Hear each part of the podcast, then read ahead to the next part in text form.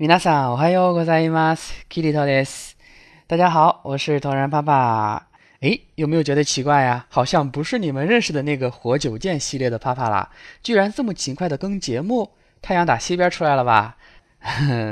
我呀，这段时间自我反省了一下啊，呃，确实是更新节目的频率太低了，所以之后呢，我想勤快一点，把咱们的节目更新频率呢再提升一下子。 那今天呢是我们的答疑时间啊，我把这段时间以来大家提出的比较多的问题收集起来，给大家做一个集中答复。来，咱们看一下大家都有什么问题呢？第一个问题，记不住单词怎么办？呃，这个问题啊，我想告诉大家一句实话，记不住单词是一个普遍现象，大家都记不住。哈哈哈。当然了，少数天才除外啊。所以该怎么办呢？最基本的办法就是克服懒癌，多背诵，多重复就可以了。那我给大家提供几个我平时背单词的时候会用到的方法。第一个方法是把单词放在例句里边背。大家在查字典的时候会发现，每一个单词都会给配上例句，对吧？这其实是有道理的。其一呢，会让我们知道这个单词在句子里的用法；其二就是用句子的场景化来增强我们对单词的记忆。第二个方法，坚持每天读文章，这是我的独家诀窍了。当年在备考 N 一的时候，我就是用的这个方法，每天有声的朗读各种文章，不管是原著小说啦、NHK 新闻啦，还有短篇文章都是可以的。碰到不会的单词就查字典。每天读，每天读，时间久了，所谓的语感也就来了。很多单词都在读文章的过程中被刻到了脑子里。第三个方法，联想记忆。哎，这个方法其实我个人不太推崇，因为我不太会。但是呢，对有些朋友是很有效的。比如说，我的学生曾经对 “semi” 这个词啊，汉语意思是狭窄，开过这样一个脑洞，把它谐音成“塞蚂蚁”。只能塞得进蚂蚁，那得多狭窄呀！所以，不管是写蚂蚁这个读音，还是它的意思，都通过这样一个小小的联想记忆记下来了，是不是感觉很绝妙呀？啊，这个联想记忆呢，也是一个办法，但是呢，我无法提供给大家所有单词的联想记忆，只能指出这样一个方法，大家自己去打开你的脑洞吧。第二个问题，我想考能力考，该怎么选择级别呢？多长时间可以考过啊？嗯。能力考共分为五个级别，从低到高是 N 五到 N 一。那么最低要求就是去日本打工的要求，只要过 N 五就可以了。只是呢，目前呢，我不太建议大家去日本打工啊，因为没有什么可赚的，还要离家那么远，对吧？那最高要求啊是到日本留学，要求过 N 一。而需要日语的企业里呢，也是 N 一证书最好，当然有 N 二也可以。只是它的含金量不如 N 一，这是肯定的啦。所以呢，我个人的建议就是考 N 一吧。其他级别大家可以当成是一个过渡，或者是当做经验的积累嘛。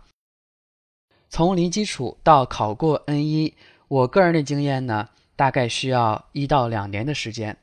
不排除特别努力的人啊，比如说一天有二十四个小时，恨不得二十个小时都在备考，那半年就可以了。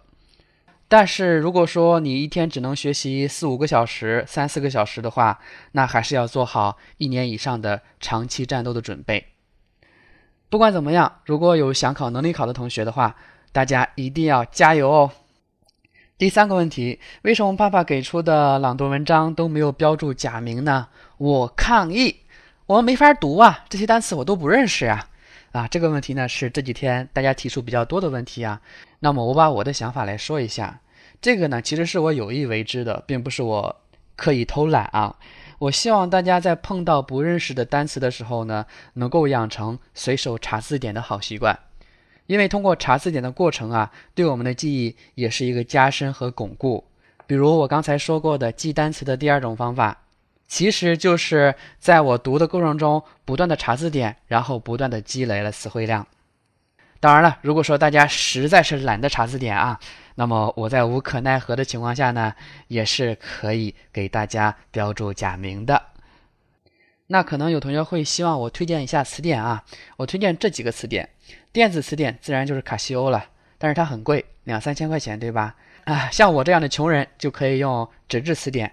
我推荐的是外研社的日汉汉日双解词典以及新民解词典这一些啊。如果大家想用网络词典，可以关注“初生日语”公众号，回复“字典”即可收到相应的推荐了。第四个问题，什么时候用平假名，什么时候用片假名呢？这几天啊，我收到好几次这个问题啊。其实这个问题完全不需要纠结的，因为我们学日语的过程啊，其实是在背单词的过程中，对吧？而不是造单词的过程，所以说到底平假名和片假名怎么用，我们只要看书上和字典上是怎么用的就可以了。我们只需要把它背下来就可以了，对不对？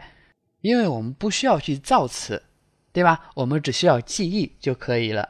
这是我对这个问题的答复，不知道大家是否满意啊？来看第五个问题，好像电台上的资料不太全，还有的文章没有翻译。我们去哪里找完整版的资料呢？这个有办法，完整版的资料都在公众号“啪啪日语”中，大家可以关注这个公众号，并向后台咨询就可以了。第六个问题，想跟着啪啪系统学习，有系统教学的课程吗？这是我最近收到一些想跟着我去系统学习日语的同学的问题啊，这个当然是有的了，不但有，而且有，必须有。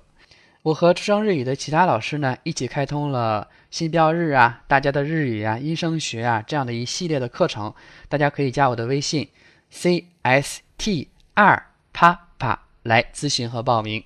注意是英文字母 r，而不是数字二，大家一定要注意啦。啊，可能我这个英文的发音的确是很成问题。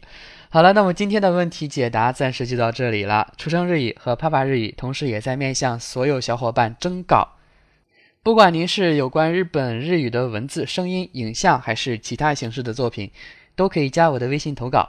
欢迎大家踊跃参与，我是同仁啪啪，我爱你们。